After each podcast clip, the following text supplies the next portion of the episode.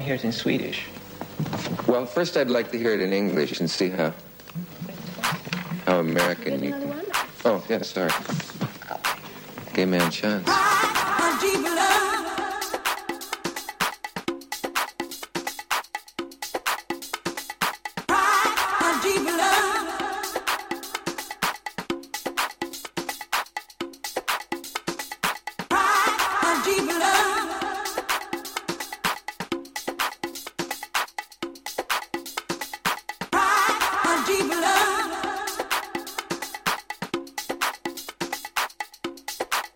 Chance. Gay man chance.